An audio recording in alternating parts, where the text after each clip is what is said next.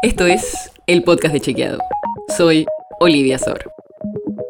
Hoy vamos a hablar de la economía bimonetaria, porque es un término que vienen usando varios especialistas y referentes hace un tiempo. Entre ellos, la vicepresidenta Cristina Fernández de Kirchner. Pero, ¿vos sabés qué es una economía bimonetaria? Básicamente significa que se usan activamente dos tipos de moneda y no solo la moneda local como en la mayoría de los países.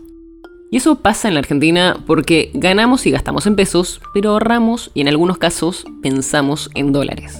Ahora, ¿por qué pasa esto? Empecemos por lo primero.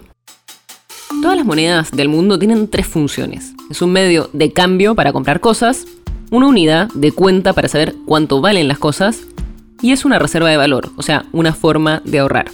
Pero el peso no cumple con estas tres funciones. Por ejemplo, no es una reserva de valor.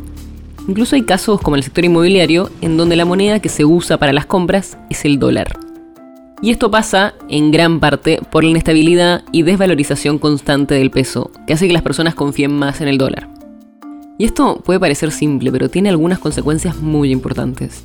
Por ejemplo, cuando un país tiene una economía bimonetaria, como Argentina, se demandan muchos dólares para ahorrar, además de los que se necesita para pagar importaciones o deuda. O sea, los dólares son necesarios para todos los países, pero en la Argentina se necesita más porque se usan también para ahorrar. Y cuando decimos esto, no estamos hablando de algunos pocos dólares. Según los últimos datos que hay, hay casi un PBI de la Argentina en dólares afuera del sistema bancario o en cuentas del exterior no declaradas. O sea, estamos hablando de más de 360 mil millones de dólares. Un número, ¿no?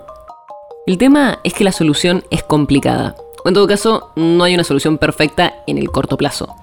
Porque hablamos con especialistas y lo que nos decían es que para bajar la demanda de dólares y aumentar la demanda de pesos, hay que reducir la volatilidad del peso. Básicamente porque nada que sea muy volátil va a ser una buena herramienta de ahorro. Pero esas estrategias para desdolarizar la economía, como puede ser la estabilidad macroeconómica y ofrecer tasas de interés a los pesos por arriba de la inflación, hay que mantenerlas durante años, varios años, como para ir desdolarizando de a poco y que la gente cada vez ahorre más en pesos. Si quieres saber más sobre esto y otros temas, entra a chequeado.com o seguinos en las redes.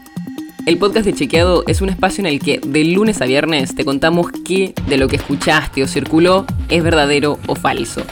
te traemos datos para que puedas entender mejor las noticias. Si tienes una idea, algún tema del que te gustaría que hablemos en un próximo episodio, escribinos a podcast.chequeado.com. Y si te gustó este episodio, seguinos en Spotify o en tu app de podcast favorita y recomendanos a tus amigos. Es una producción de Chequeado, producción en colaboración con Posta. La producción está a cargo de Martínez Lipsuk y Sebastián Chávez, y la edición es de Nacho Guarteche. Yo soy Olivia Sor. Hasta mañana.